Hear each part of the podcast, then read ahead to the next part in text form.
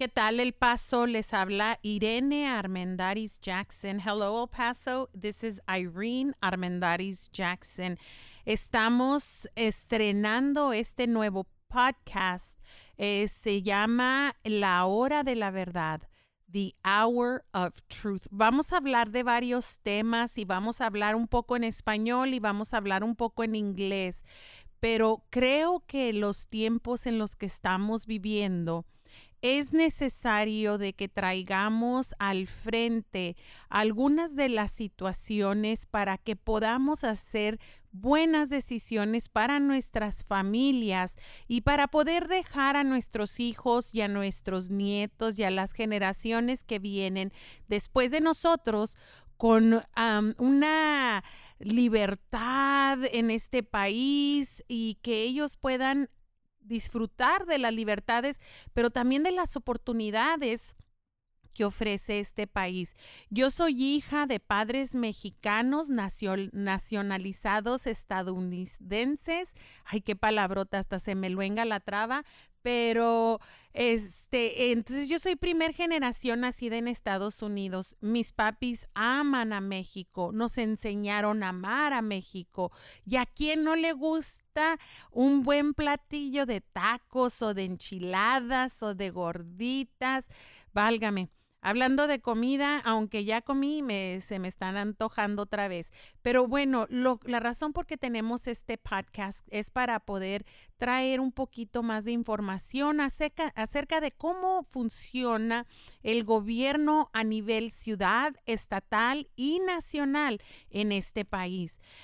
hemos escuchado mucho que, pasan cosas y automáticamente le echamos la culpa al presidente. Es que el presidente hizo esta ley, el presidente hizo aquella ley. Y es importante que si vamos a hablar acerca de cosas del gobierno, lo hagamos de una forma que entendamos cómo funciona el gobierno. ¿Por qué? Porque en la ignorancia hacemos cometemos muchos errores, no por mal, sino porque si no nos instruimos e instruimos a otros que vienen después que nosotros o a nuestros hijos, a nuestros amigos, a nuestros vecinos, aquellos que asisten a alguna iglesia, a nuestros hermanos en la fe, a los pastores y los pastores deben de estar educándonos también a las congregaciones si tú eres católico, este también instruye a tu sacerdote, a las personas que están en el liderazgo en la parroquia, en la iglesia a donde tú asistes. Por eso es que empezamos a hacer este podcast y para poder traer más información. Al, al, ratito, después de que ya nos calentemos bien los pies y entendamos cómo es la respuesta, vamos a poder tener un tiempo de interacción eh, con el público. Y vamos a hacer un poquito, como les dije, en inglés y en español, pero más que nada quiero que el público pueda entender y compartir estos podcasts. Muchas veces no podemos hacer buenas decisiones porque ignoramos. Y ahorita con la situación política, que es a lo que más nos vamos a dedicar, a la situación política aquí en Estados Unidos, este muchas veces nos alarmamos con situaciones que de veras no deben de alarmarnos. Eh, somos un pueblo aquí en El Paso que somos 85% de hispanos, como por ejemplo su servidora, nacida en Estados Unidos, pero criada en un hogar muy mexicano. Entonces mi primer idioma es el español. Yo aprendí a leer y a escribir el español con la Biblia, con la Reina Valera, porque yo crecí yendo a la primera iglesia autista de Ciudad Juárez. Tengo a mis papis todavía, gracias a Dios. Mi mami acaba de cumplir 75 años el 22 de noviembre y mi papi tiene 83 años, los cumple en mayo. Gracias a Dios los tengo con vida, saludables como pueden estar. Eh, hace un año el doctor le dijo a mi papi que su corazón solamente estaba funcionando al 30%, pero él se dedicó a hacer mucho ejercicio y a tratar de bajar de peso y pues logró bajar de peso cuando regresó al doctor, ya estaba trabajando 50% de su corazón. No es mucho todavía, ¿verdad? Todavía le falta, pero mi papi es un hombre que se dedicó a trabajar muy duro, trabajó en construcción. Para mis amigos en español fue chirraquero, como le preguntaron a, a mi hermano cuando estaba chiquito estaban hablando acerca de los dones y le dijeron, ¿qué dones tienen sus papis? Y mi hermano tenía como unos 10 años, 11 años, y él levantó la mano y dijo que su papi tenía todos los dones. Y le dijo, ¿por qué dices que tiene todos los dones? Dice, porque mi papi es chirraquero. Entonces, yo vengo de una familia que se nos ha enseñado a trabajar muy duro, que no se nos regale nada, sí, de repente hay que pedir y a recibir ayuda, y, pero gracias a Dios que estamos en este país de oportunidades, que aun cuando le faltaba el trabajo a mi papi aquí en El Paso, él se iba a lugares como California y también como a Midland y a Odessa, creo que llegó a irse a Dallas también y estuvo separado de la familia. Entonces, este, estamos en un tiempo eh, que estamos viendo cómo está evolucionando eh, los partidos. Estamos, tenemos a un partido de un lado y a otro partido completamente del lado opuesto. ¿Por qué es importante saber de esto? Porque como les estaba diciendo de que mi papi trabajó en construcción y sí hay, hubo veces que tuvimos que pedir ayuda del gobierno. Ahorita el un partido promueve que se nos dé, que se nos dé, que demandes, que pidas. Y pues no es bueno porque después crea una dependencia y la dependencia quita las ganas de trabajar. Ahorita que nos quieren tener a todos encerrados, hasta flojera nos da de repente salir hasta el supermercado. Decimos, ay, no, yo no me lo voy a pedir y voy a pasar para que me lo pongan en mi carro. Entonces, con estas medidas estamos creando una generación muy floja. Yo no digo que no haya COVID, así que no vayan y digan, ay, Irene Armendaris Jackson dice que no hay COVID, pero de repente todas las, muertes, las muertes son este, clasificadas COVID. Entonces hay que tener sus antenitas, esos que crecieron con el chapulín colorado, con sus antenitas receptoras muy limpiecitas y alertas para saber qué es verdad y qué no es verdad. Si ven las noticias, si ven las muertes aquí en El Paso, estamos hablando del Paso. ¿Por qué? Porque a mí me importa ahorita el Paso. Este, estamos hablando de que todos los días ponen el número de muertes. Pero si vemos las estadísticas de los años anteriores, no han muerto más personas este año que en otros años anteriores. Entonces, en lugar de enfocarnos eh, tanto en la muerte, yo pediría que se enfocaran en, los servicios médicos, porque si no te están dando la medicina, ni un dolor de cabeza se te va a quitar, ¿verdad? Entonces, el pueblo, en lugar de estar encerrado, asustado, debemos estar demandando que nos den las, las estadísticas correctas, que mm, en los hospitales, la, por lo menos un familiar o ser querido pueda entrar, porque cuando alguien entra al hospital, eh, la mayoría de las veces su familiar o su amigo o lo que sea puede, puede ser la persona que luche más por él. O sea, acuérdense, si su mamá o su papá o su hijo está en el hospital y dice, eh, ¿qué le está dando a la enfermera, verdad? ¿Y para qué es eso? ¿Y a qué horas va a venir el doctor? Y ahorita no está pasando nada de eso. En inglés se le dice advocate. Entonces, nosotros queremos que usted como ser querido, si usted, su, su amado, su hijo, su esposo, su esposa, su mamá o su papá, va a dar al hospital, que puedan estar allí por lo menos una persona siendo la voz, siendo los oídos, siendo la persona que más lucha por su ser querido. Así que por eso es que estamos haciendo este podcast, entendiendo que los tiempos ahorita están difíciles para todo mundo. cuando empezó todo esto en enero, eh, en lugar de enfocarnos directamente en lo que era la o la vacuna o los remedios, se empezaron a enfocar en las muertes, en las muertes, en las muertes. ¿Por qué? Porque es año de elección y cuando asustan a la gente para que se quede en su casa, mucha no sale a votar. Ahora también les mandaron las papeletas para para que las boletas, perdón, para que pudieran votar. Y con esa se hacen mucha chapuza. Miren, lo, se los estoy diciendo porque a mí me importa el paso, porque yo soy nativa del paso, sí. También eh, fui elegida como la candidata republicana al Congreso aquí en El Paso. Hicimos mucha campaña, duramos más de un año tocando puertas. Gracias a Dios tuvimos 84 mil votos que son, rompimos un récord. Y por aquellas personas que votaron por mí, pues muchas gracias. Voy a necesitar su voto en el 2022 entonces, una cosa que también queremos hacer en este podcast es promover a los negocios de aquí del paso. Ahorita todos están sufriendo. Necesitamos promover los negocios de nuestra gente. No estoy hablando de personas que hablan español, de personas de, de piel morena, de piel blanca. Eh, no estoy hablando de eso. Si tú estás en el paso y tú quieres promover aquí tu tu, tu, negocio, con mucho gusto lo podemos hacer. Llámame al 915-494-2851. 915-494-2851. Ahora, una de las cosas que vamos a hacer es que como es el primer podcast, yo quiero que platiquemos un poquito con las personas que son más cercanas a mí.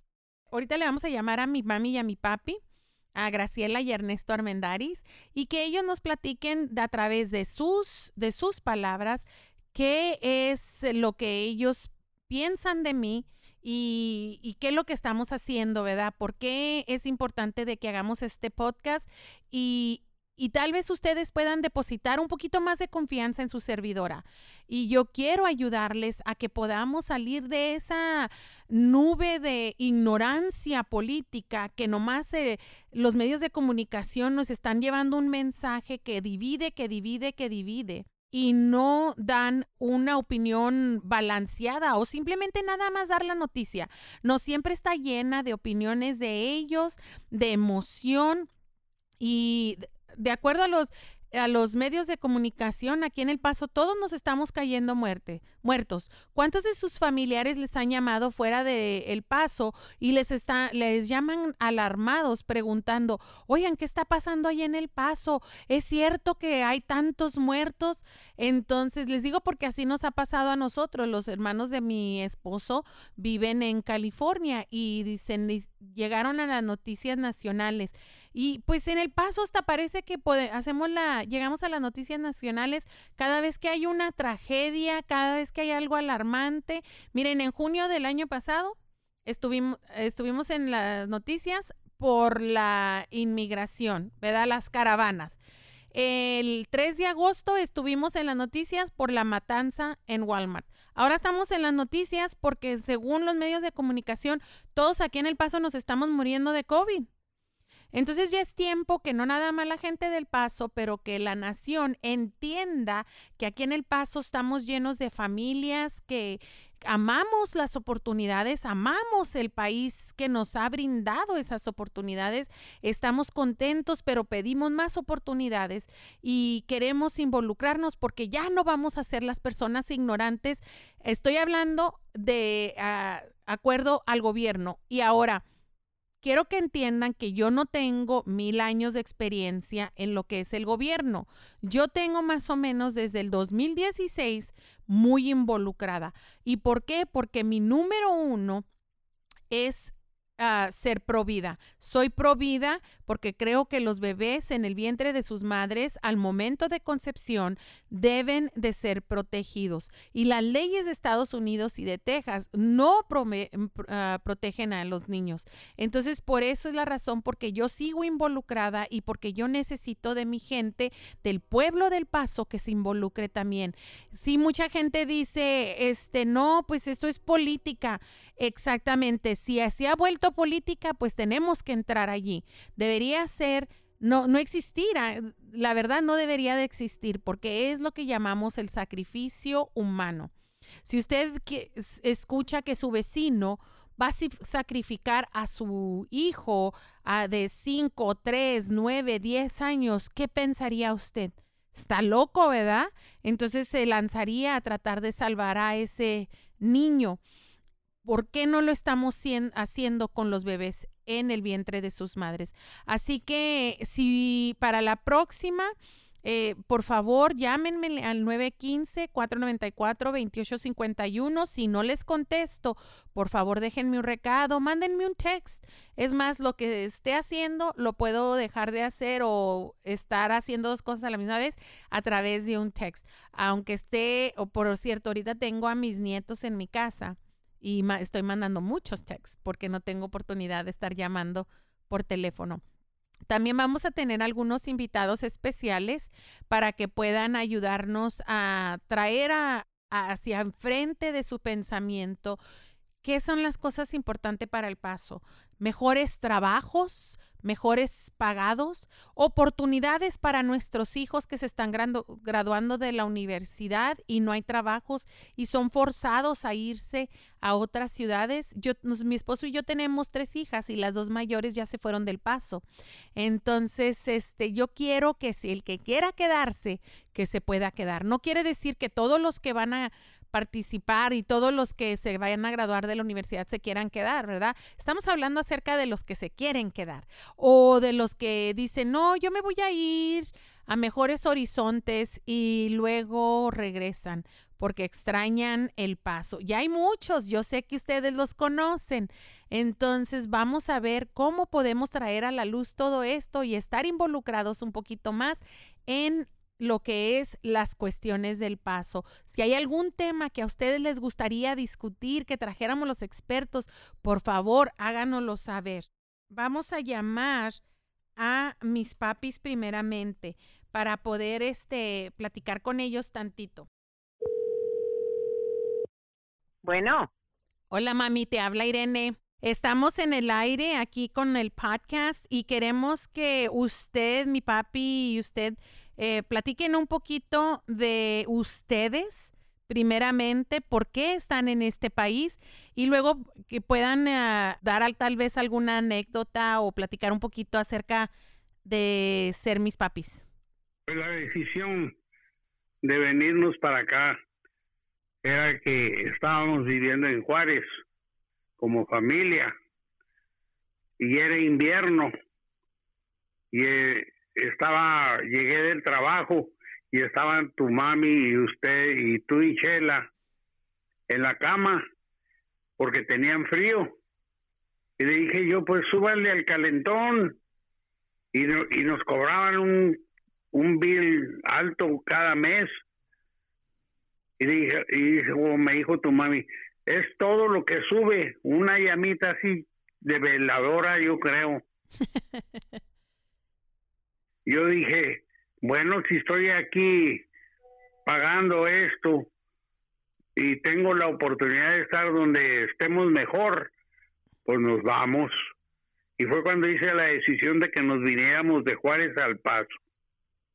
Excelente. ¿Y qué de las oportunidades de trabajo, papi? No, pues excelente, porque allá sí trabajé siempre, desde jovencito, desde 13 años. Así era lo que te iba a preguntar. ¿Cuántos años tenías cuando empezaste a, a trabajar? Pero estamos hablando de cuando se vinieron de Torreón y que andabas vendiendo limones. Oh, sí. Pues 14 años tenía yo aquí, pero ya en Torreón había vendi había trabajado de en una con un contador de office boy. Ándale. Y tenía 13 años en esos tiempos. Y luego ya cuando llegué a Juárez, veníamos ya de 14 años, poquitos pasados, y uh, hubo la oportunidad de vender limones y empecé a vender limones porque me iba muy bien, me sacaba más de los limones que si le trabajara a alguien. Ay, qué suave. Y luego que cuando mandaste la carta allá a Torreón, ¿qué, qué fue lo que pasó con tu abuela? Oh, oh. Sí, es que le hicimos la carta, mi primo y yo, y luego le dijimos, estamos bien contentos, abuela, porque andamos de limoneros. Y ella creyó que de limosneros. de limosneros. y estaba muy triste. Viendo limones. Y pues me iba muy excelente porque yo me sacaba, en esos tiempos en Juárez, el sueldo mínimo eran 12 pesos y cuatro sueldos mínimos yo para las 11 de la mañana vendiendo limones ya me los había sacado. Ahí es que me estaba yendo muy bien. Entonces, tú tienes una trayectoria de trabajo, de trabajar duro y para poder progresar, pues se necesita trabajar duro. ¿Tú qué piensas ahorita de lo que está pasando en nuestro país, de que nos está dando, que demandan que el gobierno les dé a la ciudadanía más cheques, más cheques? ¿Tú qué piensas de eso? Está bien, está bien que el gobierno tome cartas en el asunto, Ajá. porque a veces vamos a topar con personas que de veras no tienen forma de ganar los centavos, pero aquel que es trabajador siempre va a encontrar la forma de ganarse el dinero. ¿eh? Yo pasé acá a Estados Unidos y a la siguiente semana ya tenía trabajo de basurero, pero tenía trabajo.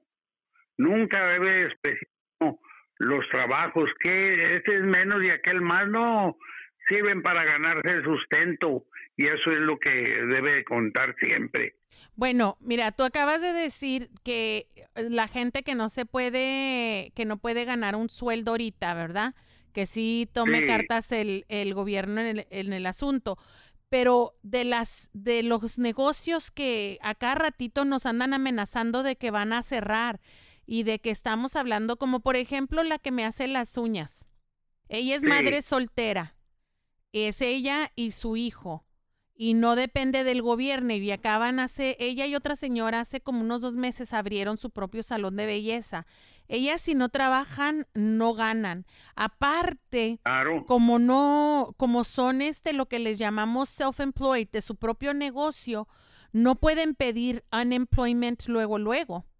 Entonces, a muchas de las personas que deberían de recibir esa ayuda inmediatamente, desafortunadamente son a las que no les está llegando esa ayuda.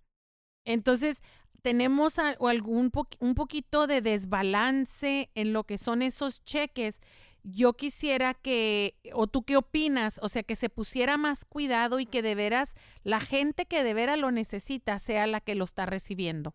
Exacto, siempre se ha pedido eso de que la gente que lo necesita lo reciba. ¿eh? Y pues, desgraciadamente estamos viviendo una situación difícil en cuestión de los negocios que unos pueden abrir y otros no. Sí. No podemos juzgar por completo porque a veces se puede cerrar un negocio que no tiene problemas y, o se cierra uno que sí tiene problemas. Sí. Pero lo correcto es que pues el gobierno esté alerta, tratando de suplir por lo menos las necesidades más apremiantes para aquel que no tiene. Exactamente. Sí, cómo no, de acuerdo en ello, porque por eso eh, tenemos este gobierno que siempre se ha preocupado por el pueblo. Sí, sí. Siempre, sí lo he vivido yo. Ahora, ¿tú no crees que también hay abusos ahorita en este, bueno, siempre que yo que yo sepa, lo que nosotros hemos visto, hay abusos del sistema. Sí, tiene que, porque habemos muchos caracteres y modos de pensar de las personas. Ahora, ambiciosos siempre va a haber, siempre, y van a meter su cuchara y van a hacer las cosas mal. Pero lo que yo digo que este gobierno siempre ha estado alerta a las necesidades del pueblo. Por eso yo lo veo así porque en ese tiempo de necesidades han estado repartiendo despensas. Claro. Bienvenidas, bienvenidas las despensas. Sí, sí, ¿Eh? sí. Y para los que no sepan, las despensas de las que está hablando mi papi es las despensas que venían en unas cajas que se repartieron en el Coliseo, se repartieron en muchas de las iglesias y esas despensas venían directamente de la administración del presidente Trump. Pero eso no es lo que nos decían, así que estamos muy agradecidos por eso, claro que sí. A ver, ahora mi mami, mami, ¿me puedes platicar un poquito acerca de ¿De qué ha sido para ti ser mi mamá? Pues eh, yo crecí en un hogar donde éramos seis ah, mujeres, seis eh, hijas, y desde muy chica yo empecé a trabajar. Trabajaba con una señora que le lavaba los trastos, yo tenía este 11 años, después trabajé barriendo las calles, y todo eso para ayudar a mi familia. Me gustó mucho el trabajo, me gustó mucho ser ser una persona útil, llevarle a mi mamá dinero. Ya cuando crecimos y me gustó mucho ser fiel en la iglesia, ser fiel al Señor primeramente, porque yo acepté a Cristo Jesús como mi Señor y mi Salvador a la edad de 11 años. Y he tratado de, de obedecerle. Y cuando ya me casé con mi esposo, eh, nosotros decidimos pues estar, buscar lo mejor para nuestros hijos. Sí. Irene fue la segunda hija de nosotros y ella en ese tiempo todavía, pues yo creo que a pesar de las situaciones, no estaba la ciencia muy avanzada porque los médicos no sabían del reflujo que tenían los niños. Ajá. Irene este, tenía reflujo, así que ella pasó el primer año muy difícil con, eh, con este problema porque no sabían los pediatras. La mm. llevamos a muchos doctores y era, era una situación difícil, pero eso la hizo a ella muy fuerte. Mm. Yo pienso, ella desde muy chiquita era muy fuerte, aunque eh, nuestra hija mayor era un año mayor que ella exactamente Irene siempre andaba buscando a defenderla o defender a los que estaban alrededor de ella y que los maltrataban. Ella siempre tuvo su carácter muy firme, ella hacía sus decisiones fuertes, ah, inclusive en la manera de vestirse. Yo ya cuando ella tendría como nueve años, yo le preguntaba qué quería que le comprara de ropa, porque si le compraba algo que no le gustaba, no, no se lo iba a poner. Pero también la vigilábamos bien en, en cuestión de su ropa, de lo que ella podía usar, de las decisiones que ella podía hacer. Recuerdo que en una ocasión ya estaban en la escuela primaria, estaban en cuarto año, y cuando la hacía recoger a la escuela, este, mi hija mayor, eh, estaban en el mismo año ellas dos. Entonces mi hija mayor estaba llorando porque una muchachilla la había, le había pegado, le había maltratado. Y ya, pues me estaba platicando y estaban, porque tengo, tenemos a, a una, unos gemelos. Y nos íbamos a subir al carro y volteé y dije, ¿dónde está Irene? Pues va, Irene, Irene, pues estaban saliendo todos los niños de la escuela. En unos minutitos regresó y dijo, no te preocupes, Chelita, o sea, mi hija mayor, no te preocupes, Chelita, ya me arreglé a la que te pegó. Así que este, ella siempre este, decía lo que necesitaba, lo que quería y tenía el carácter muy firme, como todavía lo tiene ahora, muy trabajadora, mm. buscaba siempre este pues hacer lo que ella creía que estaba bien. Pero nosotros éramos muy firmes en la disciplina. En nuestro hogar se tenía que hacer lo que mi esposo y yo decidíamos.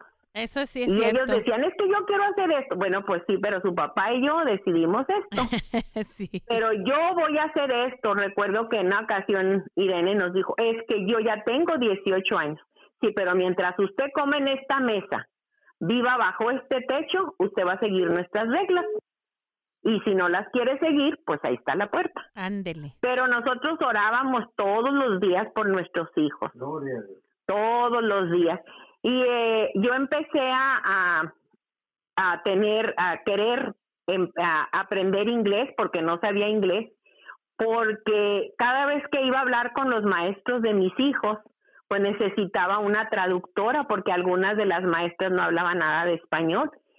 Y yo dije, yo no yo no puedo estar así siempre dependiendo de un traductor, yo tengo que aprender inglés.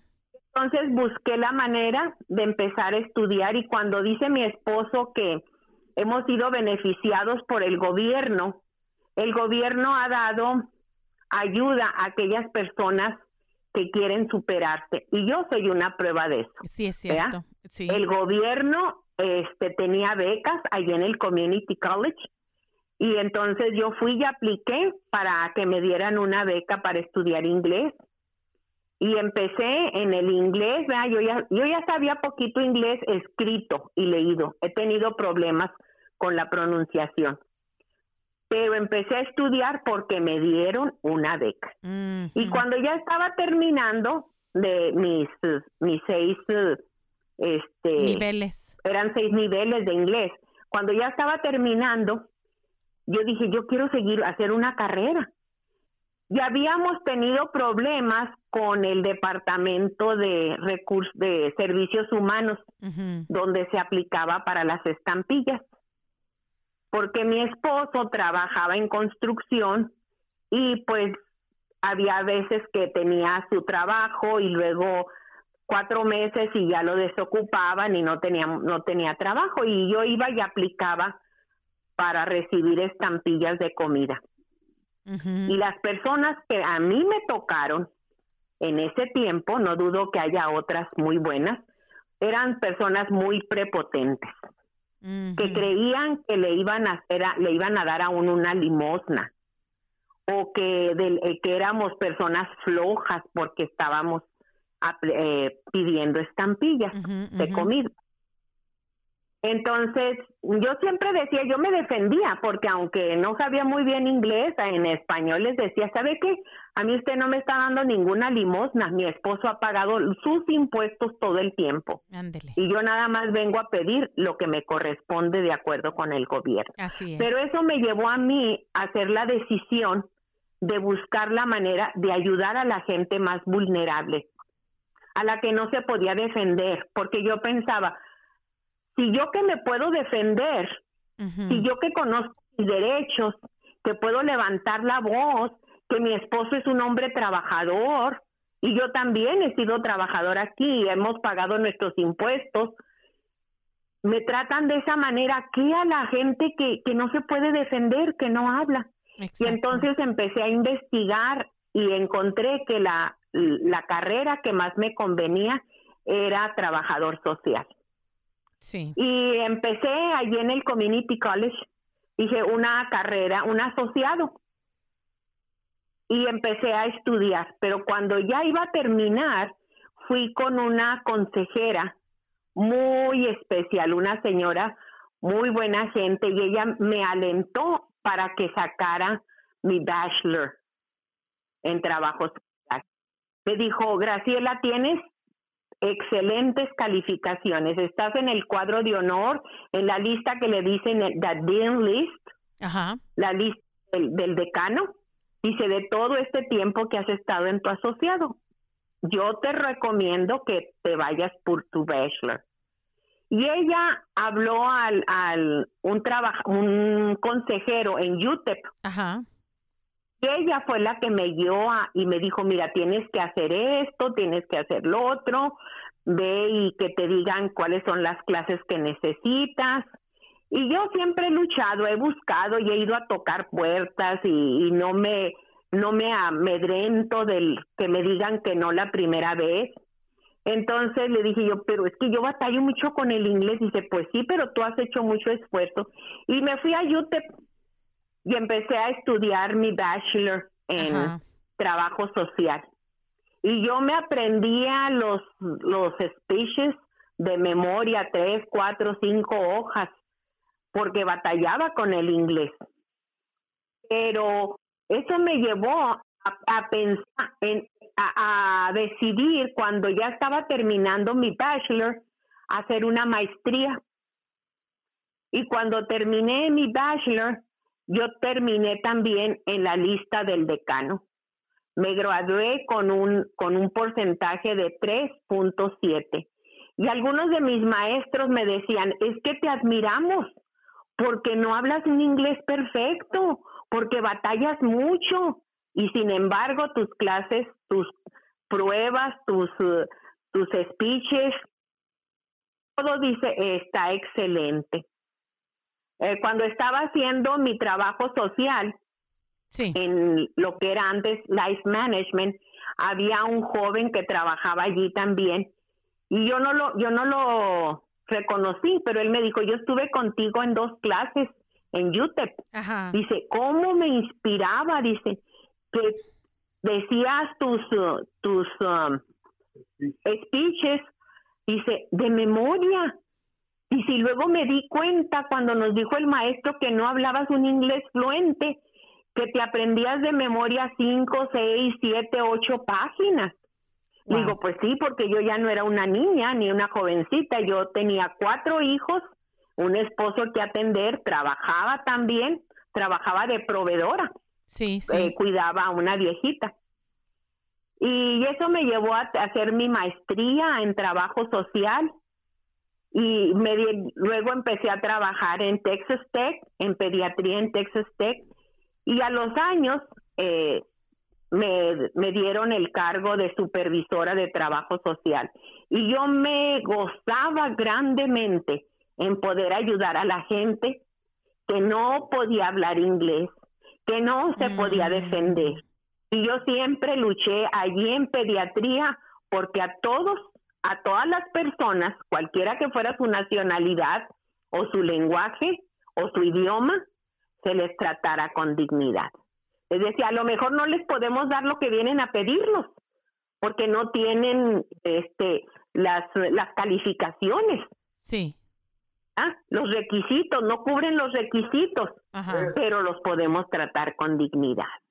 Y eso fue lo que les enseñamos a los hijos siempre tratar a la gente con dignidad, darle su lugar, pero tampoco nunca dejarnos. Mi esposo siempre les enseñaba a mis hijos, acuérdense que el bully también tiene miedo. Exactamente. Tiene miedo del que está haciendo bully. Así que no se dejen, no se dejen, no busquen pleito, pero no dejen que nadie los malmodee ni los haga a un lado.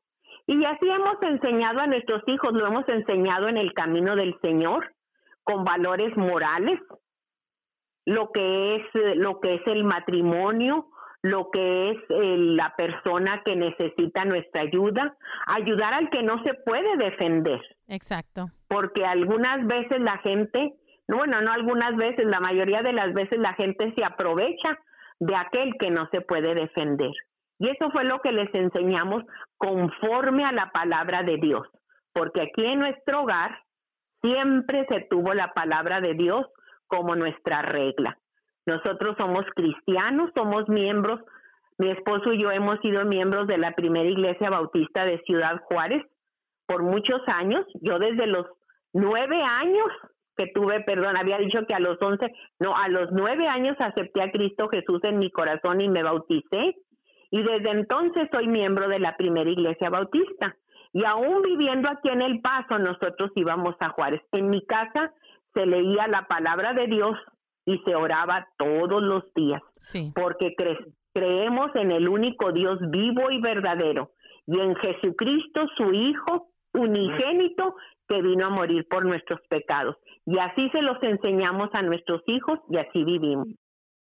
Gracias por tu lindo testimonio y por eso es que lo que tú estás diciendo acerca de, de, lo que nos enseñaron a mis hermanos y a mí es la razón porque siempre hemos sido este personas que hemos tratado de ayudar a la persona que necesita ayuda y luchar por el que no puede luchar. Por eso es que mi número uno, como ya lo dije antes, es luchar por el bebé, los bebés en el vientre de sus madres. Esa ha sido mi bandera desde un principio, desde que empecé en toda esta trayectoria.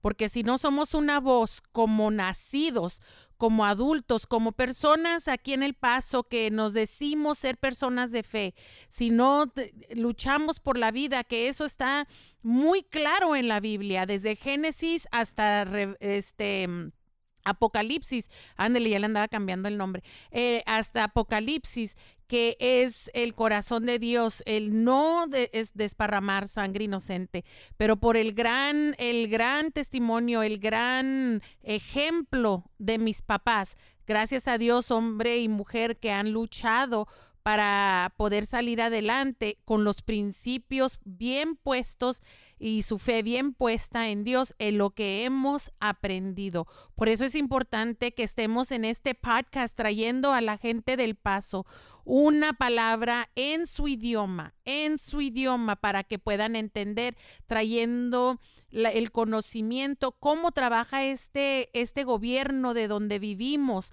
porque aquí vivimos entonces debemos estar muy alertas a lo bueno y a lo malo que, que está pasando, pero tampoco que nos dejemos llevar por cada viento que dicen las noticias esto, que dicen lo otro, que nosotros sepamos entre lo que está bien y está mal. Muchas gracias, mami, muchas gracias, papi.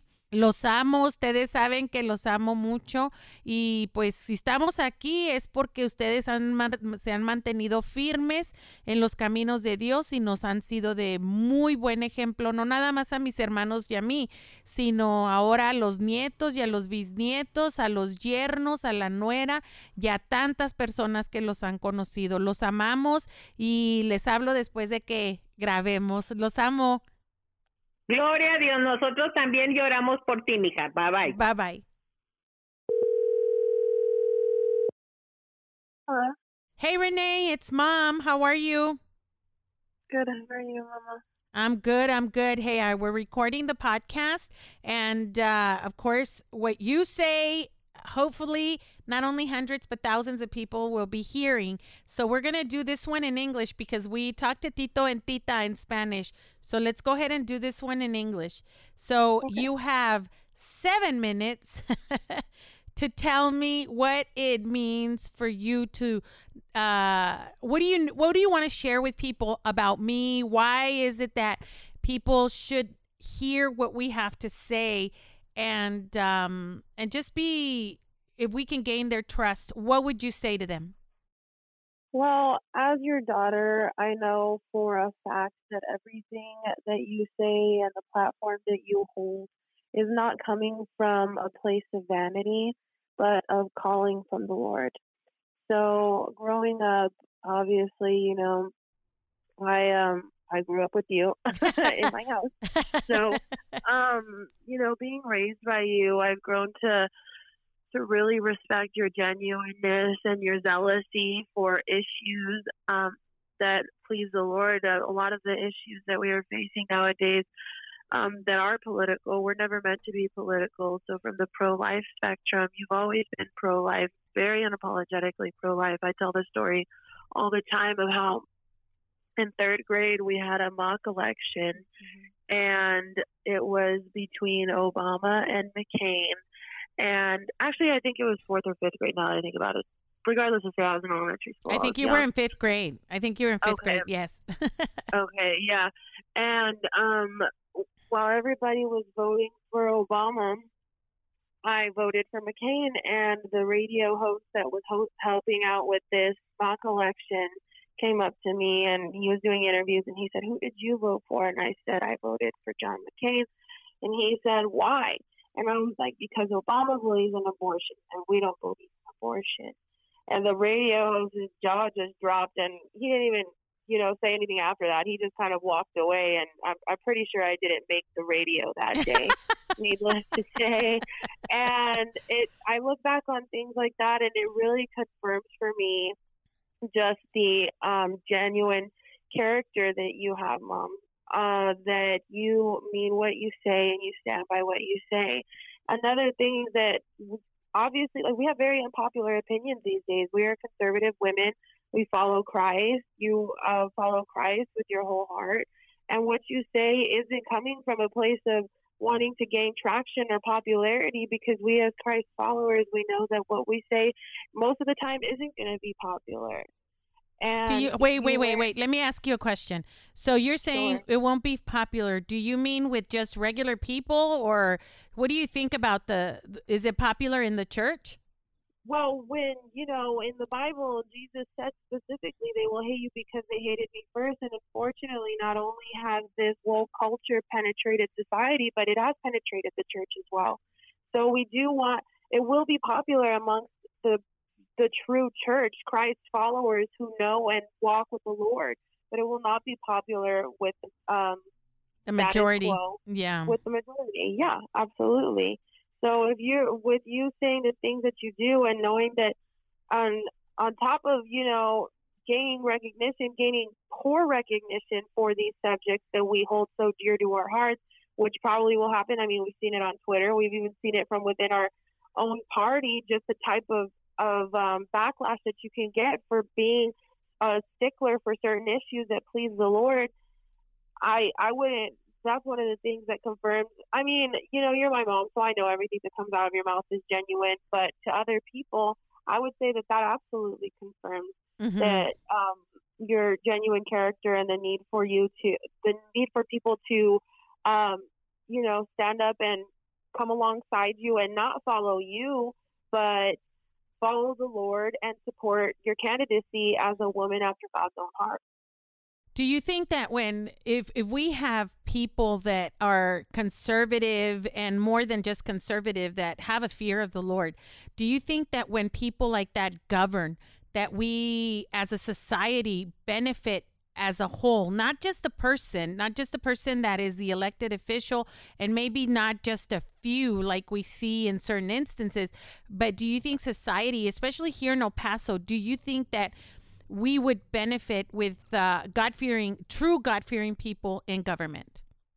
Oh yeah, absolutely. I mean, we see it in the Bible time and time again. When the Israelites disobeyed, I mean, they weren't in they weren't in good standing with the Lord, and the Lord punished them. But when they were, they did they did obey. Their nation was prosperous.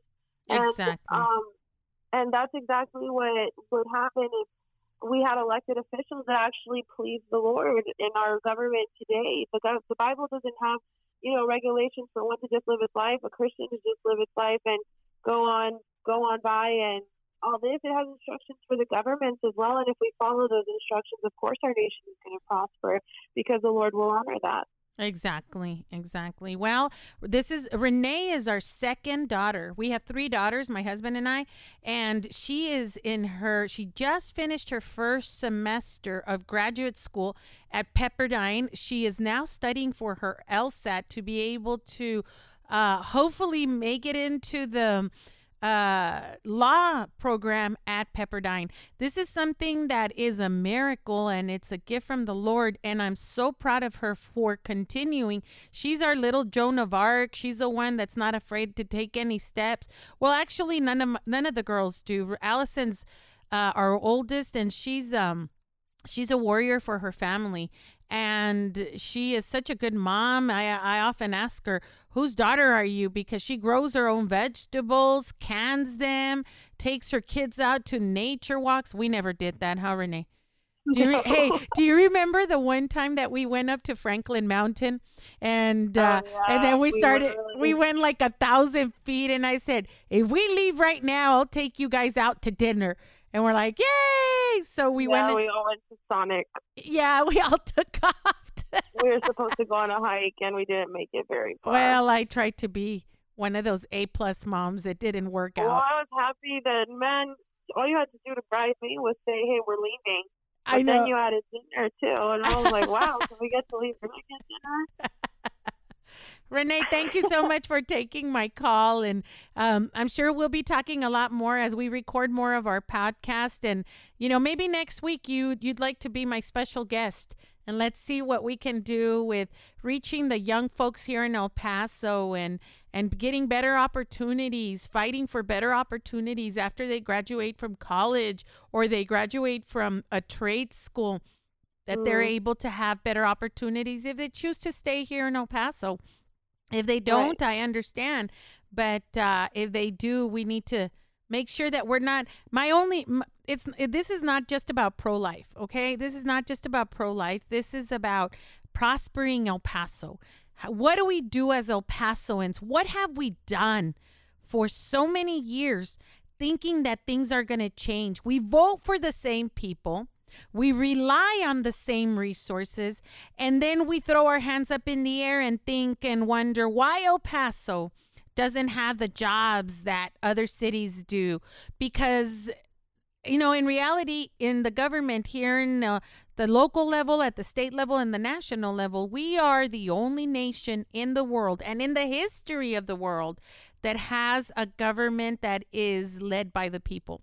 So I just want to um, reiterate that when we have a go- an elected government, even a mayor, which we're you know we're in a runoff right now, and city council, we are not stuck with elected officials. There is a means to remove them. If we're not happy with them, we, the people, according to the Constitution, not only have the opportunity, but we have the obligation to step in and change things. So thank you so much, Renee. And uh, hopefully you can be my guest speaker next or my guest at. Um, at my podcast next week, and we can get some questions go- going especially for the younger generation. Renee's 22 years old. And so she's not gener- millennial, she's generation. What generation are you? I'm Gen Z. Gen Z. So we want to give a voice to the millennials that have had a bad reputation. Uh, and I know, I know deep in your heart, you're saying, you know, I'm a millennial and I've heard a lot of really bad things about me, ourselves and people bash us all the time but i don't i don't think so. I think i think we have a shift in in people thinking for themselves and saying yeah you know what? The media saying this but i'm in my spirit. And according to the facts and what i see with my own eyes it just doesn't jive. So thank you so much renee and generation gen z. What what's after gen z? What's grace? Gen x so we have in our in our daughters we have a millennial. She's 26. We have a Gen Z and now we have uh, our 13 year old is Gen X. Is that what you said? I believe so. Yes. I think I'm gonna have to write that one down because I think I'm gonna forget. I, I'm I'm probably Gen A. The alphabet began with me. people tell me people tell me how old are you? You know as when i was still a candidate and i said 50 well i was 48 49 because i just turned 50 in october.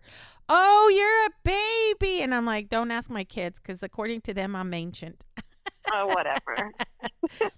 All right mama thank you so much for taking my call and i will see you in a little bit.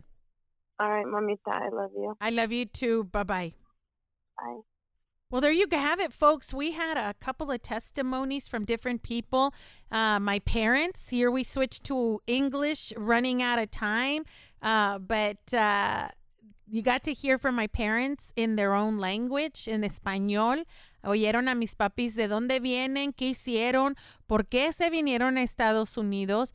Y ellos tienen un corazón muy agradecido con Estados Unidos y ellos tienen un corazón muy agradecido con el presidente Trump porque ellos vieron, aunque ven Telemundo y ven Univisión, ellos saben que lo que están diciendo en las noticias son puras mentiras y de todo mienten. Miren, miren, nomás para ponérselas así.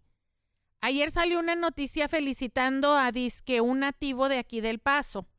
Bueno, esa, cuando salga este podcast va a ser una semana. una semana atrás.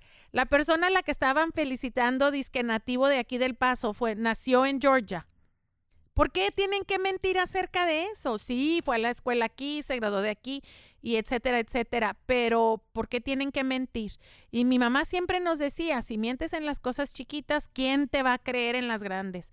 Así que los medios de comunicación los estamos poniendo en alerta in the media we're we're calling you uh, out and letting you know that we are investing in this new form of communication. We're going to reach not only las abuelitas and the moms but also that 25 year old 22 year old like my daughter and even the generations that are coming after that you know, because they want to make sure that the freedoms that we are living right now, even in the midst of this um, chaos and this the, the, draconian measures that they've taken here at the local level by a renegade and tyrant uh, county judge, which he's coming up for reelection in two years, but we might not wait that long um, in destroying our economy and having that that single mom's job taken away. And I'm telling you because I see I got a lot of calls, I got a lot of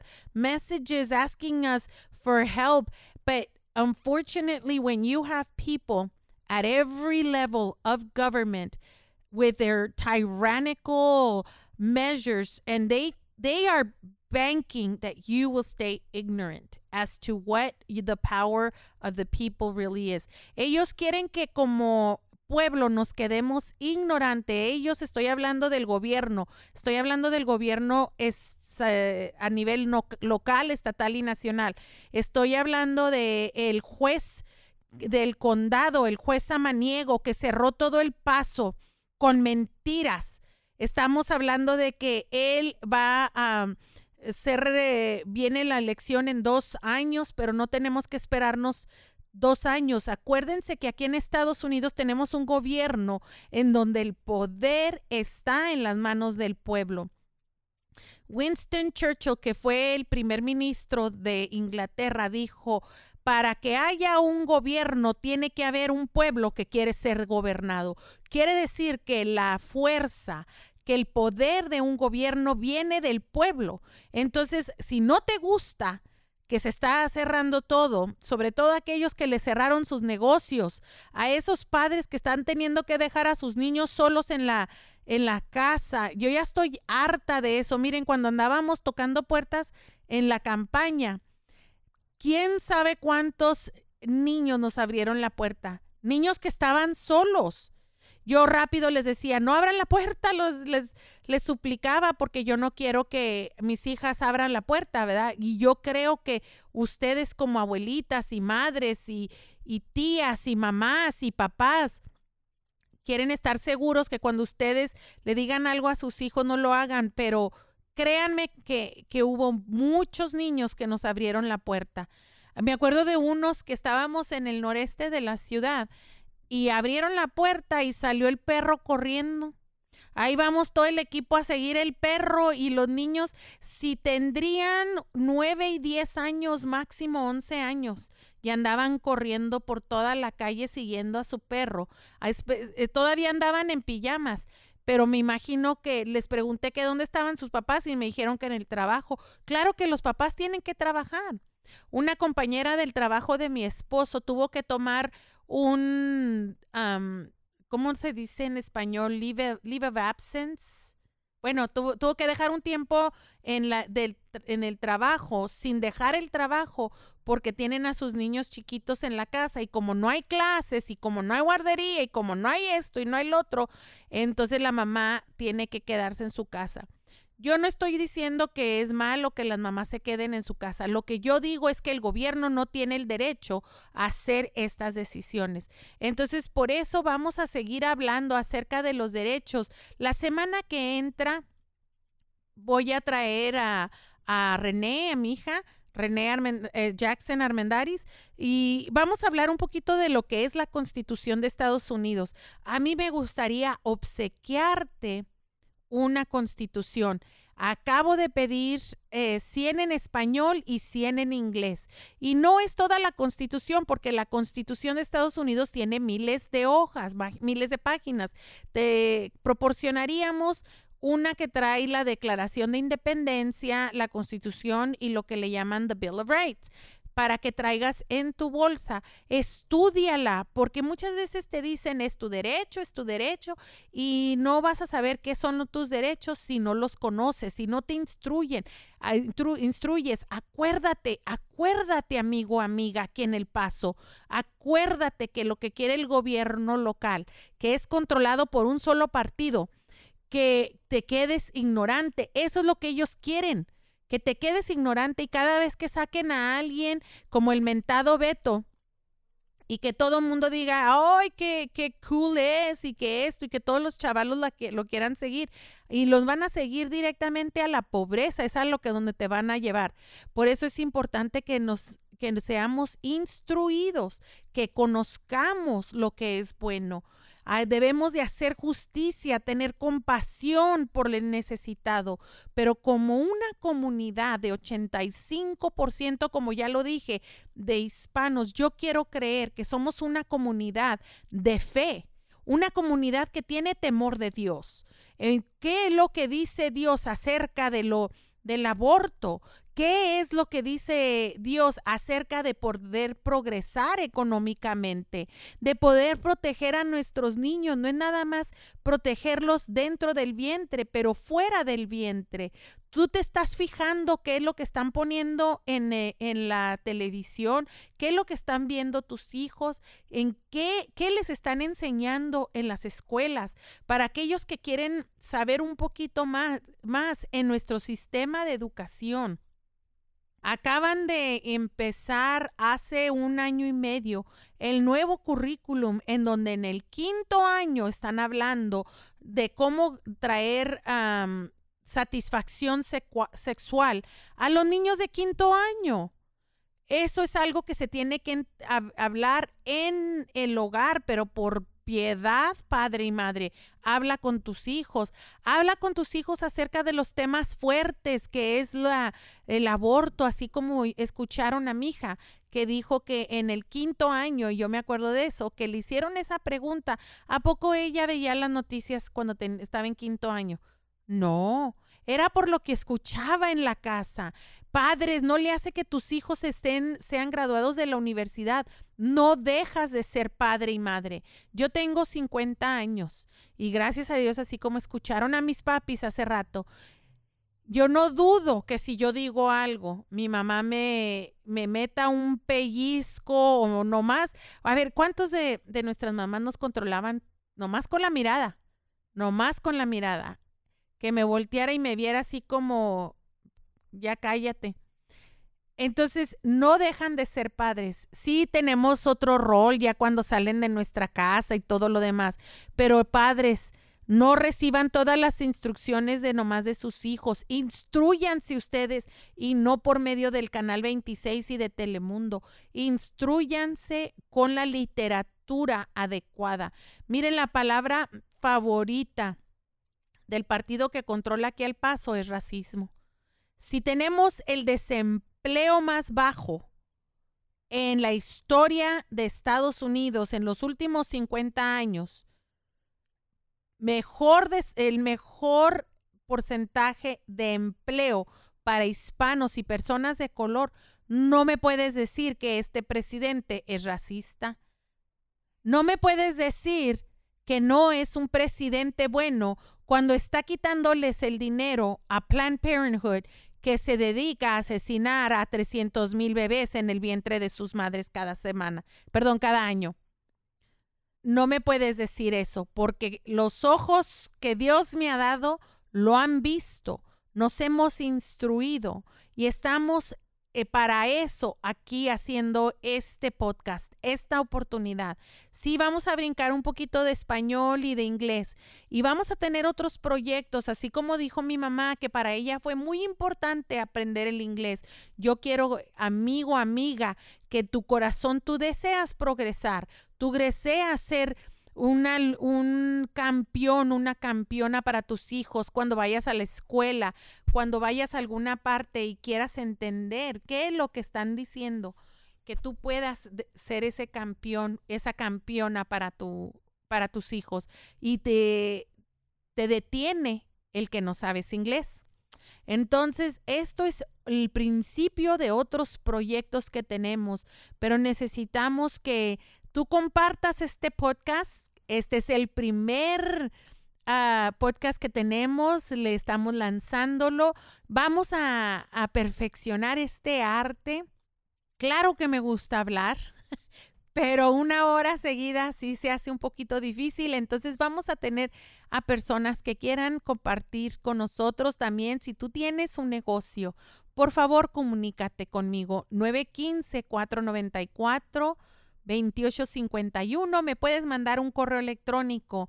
Ponle en el subject tengo negocio y con mucho gusto lo anunciamos. Dame los detalles. Me lo puedes mandar a Irene arroba armendarisforelpaso.com. Armendaris F O R el paso.com. Irene arroba armendaris F de familia o de no, horizontes con H, ¿verdad? Ay, caray, ya lo estoy. De O de jo, este, ere elpaso.com. Gracias El Paso por escucharnos, gracias por permitirnos entrar a tus oídos. Por favor, comunícate con nosotros 915-494-2851. Esta es la hora de la verdad, The Hour of Truth, con Irene Armendaris Jackson, with Irene Armendaris Jackson. Que Dios me los bendiga. Los amo, El Paso.